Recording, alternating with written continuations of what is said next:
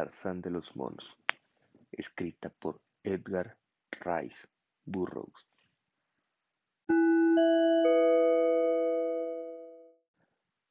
Esta historia me la proporcionó alguien que no tenía motivo alguno para contármela, ni a mí ni a nadie. El principio del relato podría atribuirlo a la seductora influencia que sobre el narrador ejercían los vapores etílicos de una añeja cosecha. El resto de la extraña fábula llegaría como consecuencia de la escéptica incredulidad que manifesté durante los días siguientes. Cuando mi sociable anfitrión se percató de lo lejos que había llegado en su relato y de que me inclinaba más bien a dudar de la veracidad de lo que me exponía, su insensato orgullo asumió, con renovados bríos, la tarea que había desencadenado la vieja añada vinícola y le indujo a desenterrar pruebas documentales que confirmaban los rasgos más sobresalientes de la singular leyenda. Un mohoso manuscrito antiguo y ciertos expedientes polvorientos de la Oficina Colonial Británica. No digo que la historia sea verídica, ya que no fui testigo presencial de los sucesos que detalla, pero la circunstancia de que al contárosla asigne nombres ficticios a los protagonistas, creo que constituye evidencia suficiente de mi sinceridad al declarar que opino que muy bien pudiera ser cierta. Las carcomidas y amarillentas páginas del diario de un hombre fallecido hace muchos años y los documentos de la Oficina Colonial Británica coinciden exactamente con la narración de mi cordial anfitrión. Así que os presento el relato tal como, tras laboriosos esfuerzos, me ha sido posible componerlo, a base de encajar las diversas fuentes de que dispuse.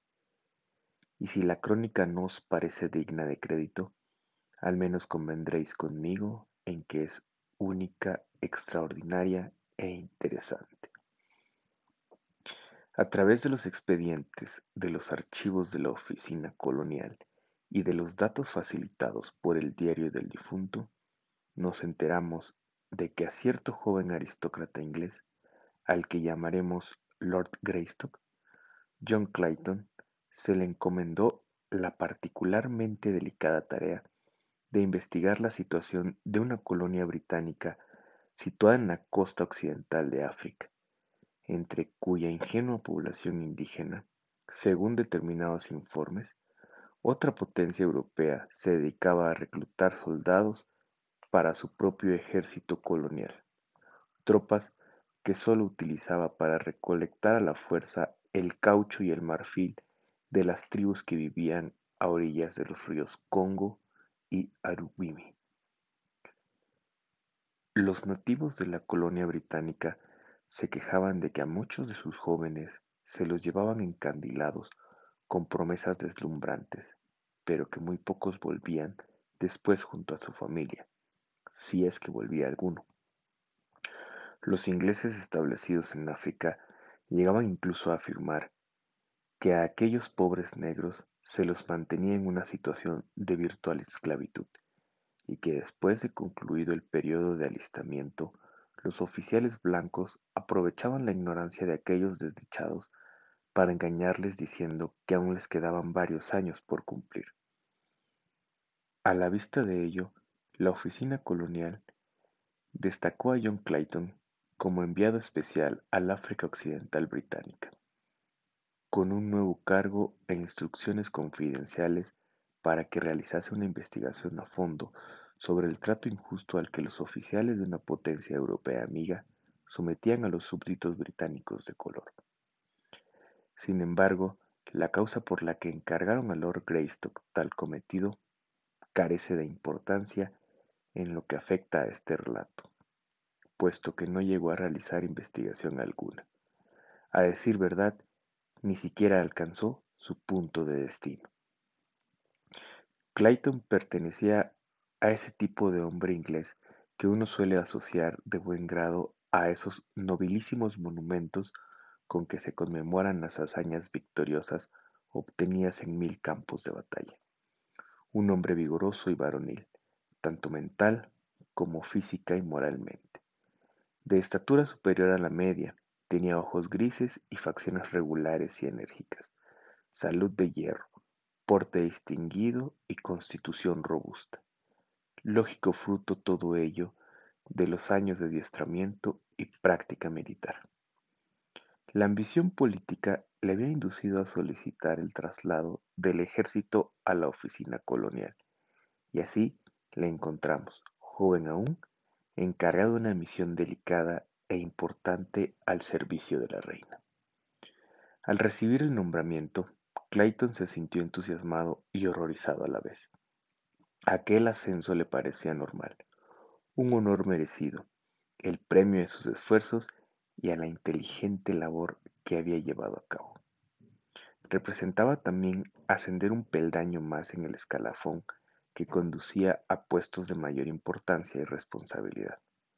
Por otra parte, sin embargo, además habían transcurrido tres meses desde su boda con la honorable Alice Rutherford, y le aterraba la idea de llevar a la preciosa muchacha al aislamiento y los peligros del África tropical. Por ella hubiera rechazado el nombramiento, pero la joven no lo habría consentido de ninguna manera. Muy al contrario, la muchacha insistió en que lo aceptara y se empeñó en acompañarle. Había madres y hermanos, tíos y primos que echaron su cuarto espaldas en el asunto, pero de esas opiniones y del tono en que las expresaron no dice nada el relato. De lo que sí queda constancia es de que una luminosa mañana del mes de mayo de 1888, John, Lord Greystock y Lady Alice zarparon de Dover rumbo a África. Al cabo de un mes llegaron a Freetown, puerto en el que fletaron un velero, el Fugualda, que debía trasladarlos a su destino.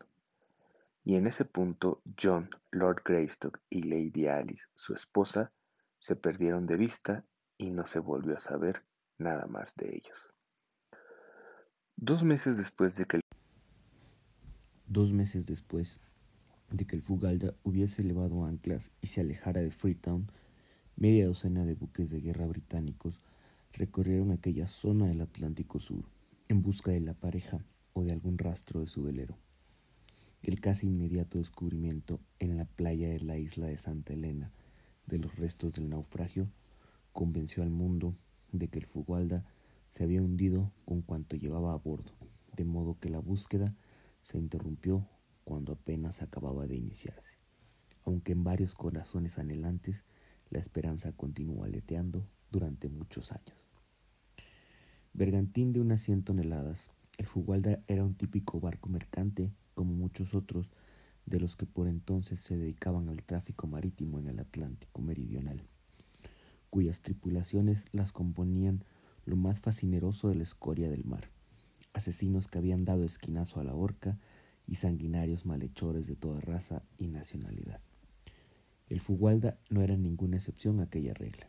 Sus oficiales, matones endurecidos, odiaban a la tripulación y, naturalmente, la tripulación les pagaba en la misma moneda. El capitán, con todo y ser un competente lobo de mar, trataba a sus hombres con despiadada brutalidad. En sus relaciones con ellos solo conocía o solo empleaba dos argumentos, la barra de hierro llamada cabilla y el revólver. Es harto probable que aquella abigarrada chusma que tenía a sus órdenes no entendiese ningún otro. Así que, desde el día siguiente al de la partida de Freetown, John Clayton y su joven esposa presenciaron en la cubierta del Fugualda escenas que jamás hubieran creído posible que se desarrollaran en otro lugar que no fuesen las cubiertas ilustradas de las novelas de piratas. En la mañana del segundo día se forjó el primer eslabón de la que iba a ser una cadena de circunstancias que se remataría con el nacimiento de una criatura de vida sin parangón en la historia de la humanidad. Dos marineros fregaban la cubierta del Fugualda. El primer piloto estaba de guardia y el capitán hizo un alto en su camino para hablar con John Clayton y Lady Alice. Los marineros trabajaban retrocediendo de espaldas hacia el pequeño grupo que se encontraba de cara hacia el lado opuesto por el que se acercaban los tripulantes. Estos siguieron aproximándose hasta que uno de ellos quedó inmediatamente detrás del capitán. Unos segundos más y habría pasado de largo, con lo que este insólito relato tal vez no se hubiera escrito jamás. Pero en aquel preciso instante, el capitán dio media vuelta para separarse de Lord y Lady Greystock, que al hacerlo tropezó con el marinero, cayó de bruces sobre la cubierta, volcó el cubo de fregar y el agua sucia que contenía éste le dejó como una sopa.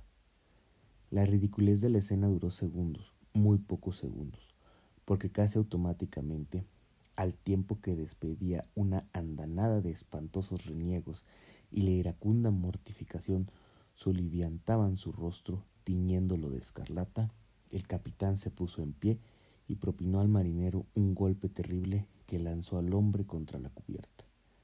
Era un individuo menudo y entrado en años, lo que acentuó la brutalidad del acto. El otro marinero, sin embargo, no era viejo ni pequeño, sino un tipo gigantesco y robusto como un oso, de fiero bigote negro y grueso cuello de toro asentado firmemente entre los hombros macizos. Al ver caer a su compañero, encogió el cuerpo para tomar impulso y a la vez que emitía un sordo gruñido, se precipitó sobre el capitán y con un solo pero demoledor derechazo le hizo doblar la rodilla. El rostro del capitán pasó del rojo al blanco, porque aquello era sedición, un motín que no era el primero al que se enfrentaba en su desalmada carrera profesional. Estaba acostumbrado a dominarlos, sin incorporarse, tiró fulminantemente del revólver y disparó a quemarropa contra la formidable montaña de músculos erguida ante él. Sin embargo, con todo lo rápido que fue en sus movimientos, John Clayton casi le superó en celeridad, por lo que la bala, cuyo objetivo era el corazón del marinero, se vio desviada en su trayectoria y se alojó en la pierna del hombre, ya que Lord Greystock se había apresurado a golpear el brazo del capitán en cuanto vio centellear el arma a la luz del sol. Hubo un intercambio de palabras entre Clayton y el capitán, durante el cual Lord Greystock dejó bien claro el disgusto que le producía la brutalidad con que se trataba a la tripulación, y manifestó que no estaba dispuesto a consentir que se produjeran más escenas como aquella en tanto Lady Greystock y él estuviesen a bordo como pasajeros. El capitán estuvo en un tris de replicar airadamente, pero lo pensó mejor. Dio media vuelta bruscamente y fruncido el ceño y tenebrosa de rabia la expresión, se alejó hacia la popa. No le seducía lo más mínimo ponerse a malas como un funcionario inglés, porque el poderoso brazo de la reina enarbolaba un instrumento punitivo cuya eficacia él sabía apreciar y en consecuencia respetaba la Marina Británica, cuyo alcance era infinito. Los dos marineros empezaron a recobrarse y el viejo ayudó a ponerse en pie a su compañero herido. El gigantón, conocido entre sus camaradas por el nombre de Michael el Negro, probó cautelosamente a apoyar la pierna tiroteada, y tras cerciorarse de que aguantaba el peso del cuerpo, miró a Clayton y le dio las gracias con un áspero gruñido. Aunque el tono del hombre fue desabrido, su reconocimiento no dejaba de ser evidente. Apenas había terminado de pronunciar sus bienintencionadas palabras de gratitud, giró sobre sus talones y echó a andar cojeando hacia el castillo de proa, con el manifiesto propósito de evitar todo posible diálogo ulterior. No volvieron a verle en varios días, como tampoco les concedió el capitán el honor de departir con ellos les dirigía la palabra solo cuando era imprescindible y siempre a base de gruñidos hoscos. Continuaron comiendo en la cámara de oficiales, tal como solían hacer antes del infortunado lance. Pero el capitán tuvo buen cuidado en arreglárselas para que alguna de sus obligaciones le impidiese coincidir con ellos en la mesa.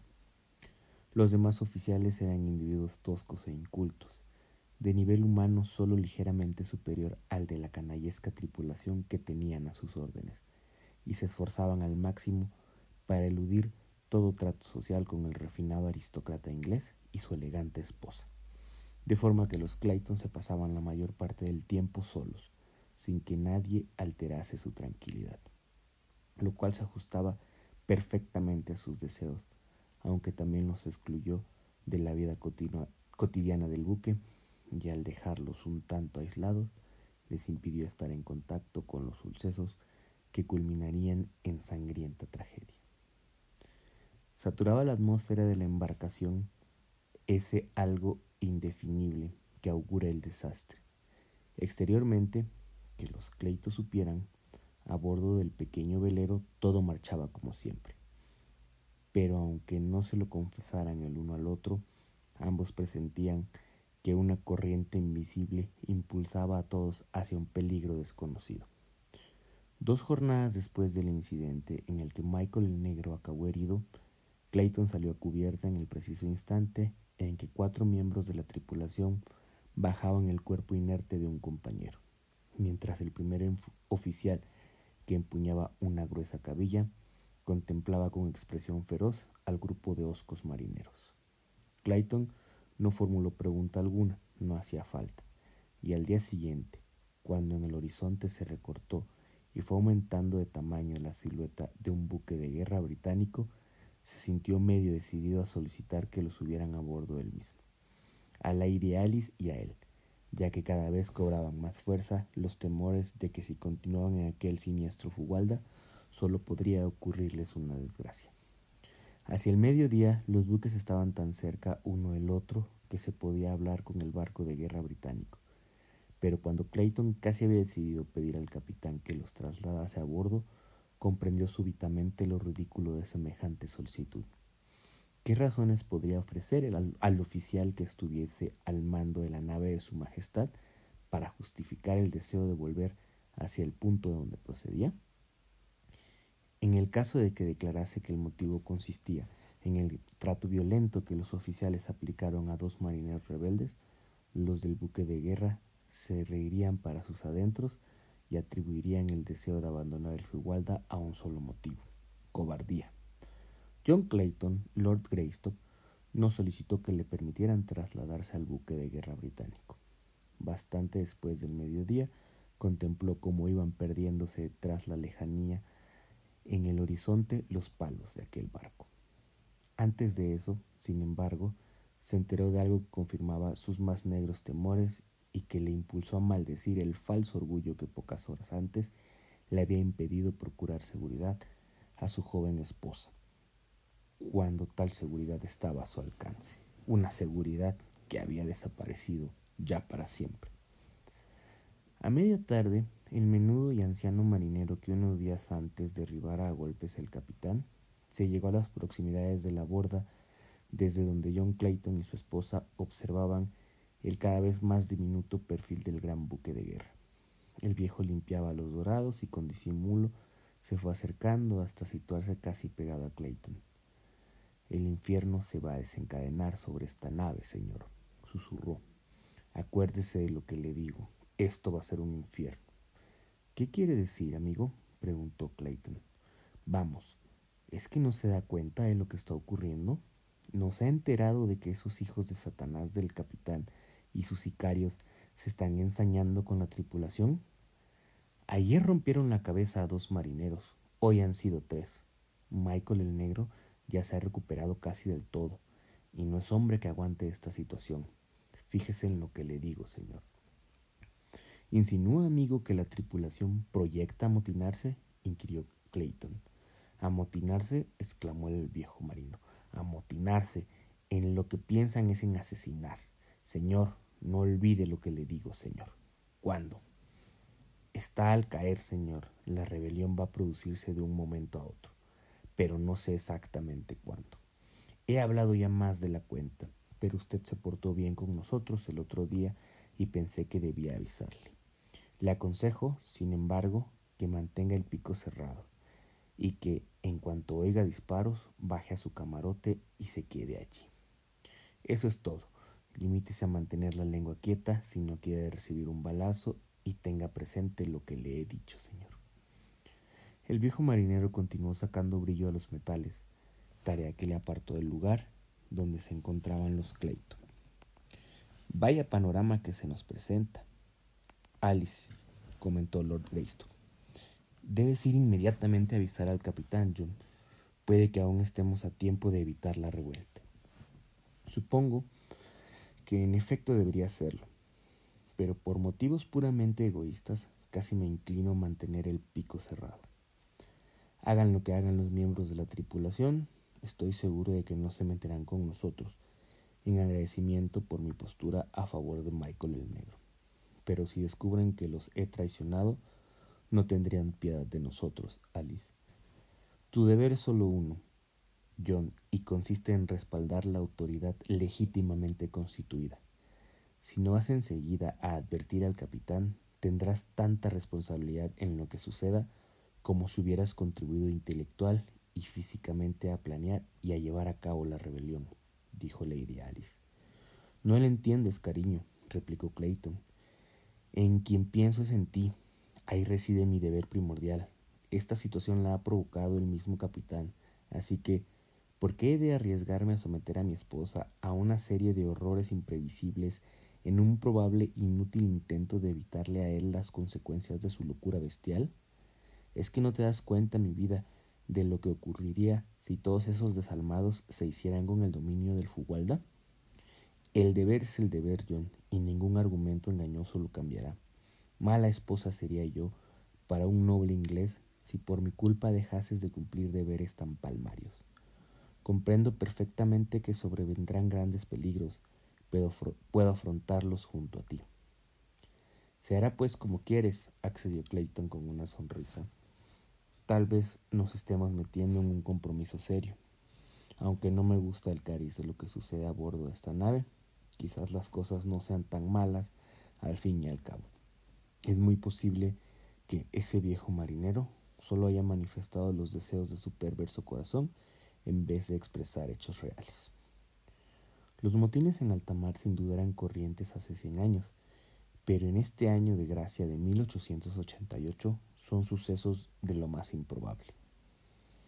Ahí va el capitán hacia su camarote. Me acercaré a avisarle, ya que los malos tragos cuando antes se pasen mejor, y no tengo el estómago todo lo resistente que me haría falta para tratar con esa bestia. Como colofón a sus palabras, echó a andar rumbo a la escalera de toldilla por la que había pasado el capitán, y un momento después llamaba a la puerta del camarote.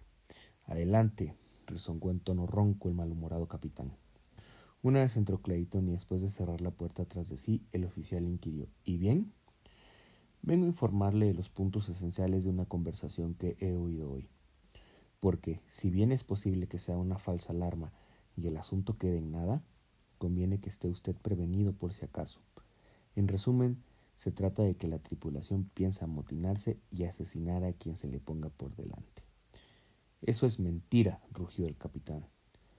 Y si ha vuelto a entrometerse en lo que se refiere a la disciplina de este buque, o insiste en hurgar en asuntos que no le importan, habrá de atenerse a las consecuencias e irse al diablo. Me tiene sin cuidado el que sea usted un lord inglés. Yo soy el capitán de este barco y le exijo que, en adelante, deje de meter sus impertinentes narices en mis atribuciones. El capitán había perdido los estribos de un modo tan frenético que su rostro estaba cardeno de furor.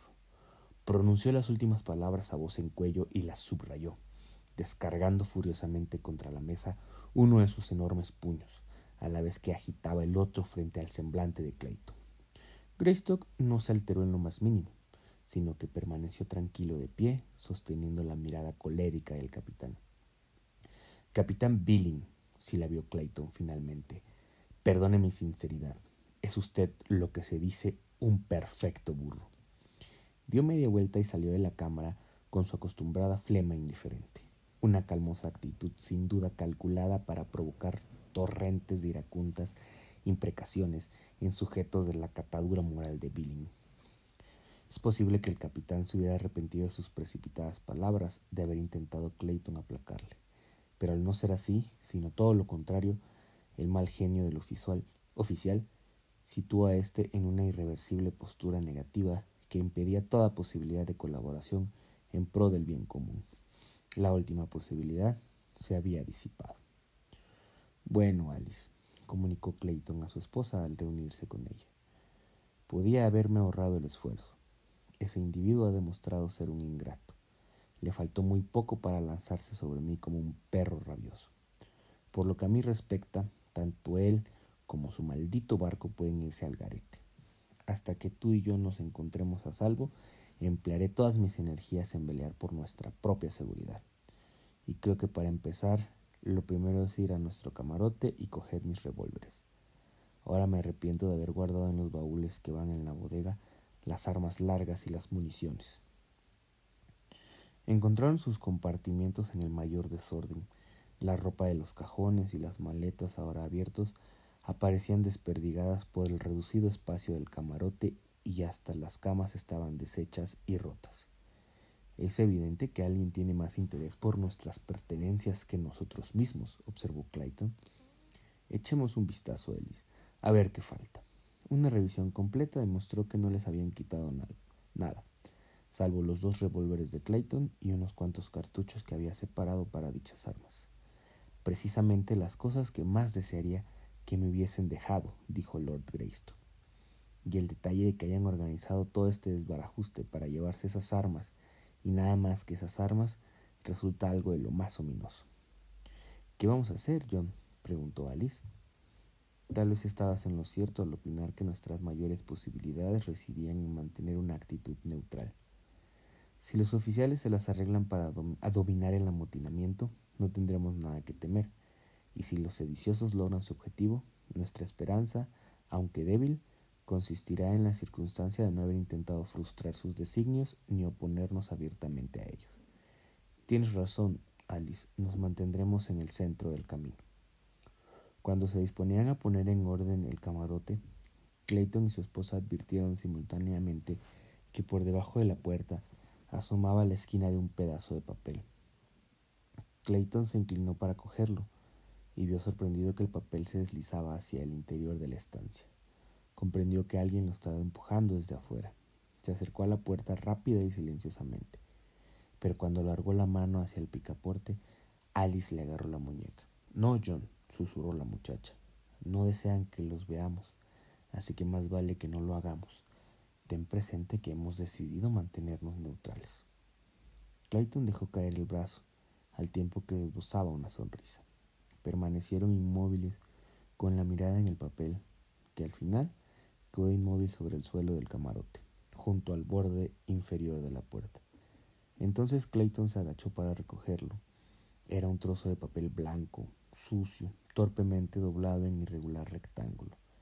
Al desdoblarlo, los ojos de Clayton tropezaron con un mensaje escrito en toscas letras de imprenta, casi ilegible, con todos los indicios de haber sido trazadas por alguien nada acostumbrado a tales tareas caligráficas. Traducida, la nota era un aviso para que los Clayton se abstuvieran de denunciar la pérdida de sus revólveres y de repetir lo que el viejo marinero les había confesado, abstenerse de ello o enfrentarse a la pena de muerte. Imagino que seremos buenecitos. Clayton acompañó sus palabras con una sonrisa pesarosa. Lo único que podemos hacer es cruzarnos los brazos, sentarnos y esperar lo que pueda venir.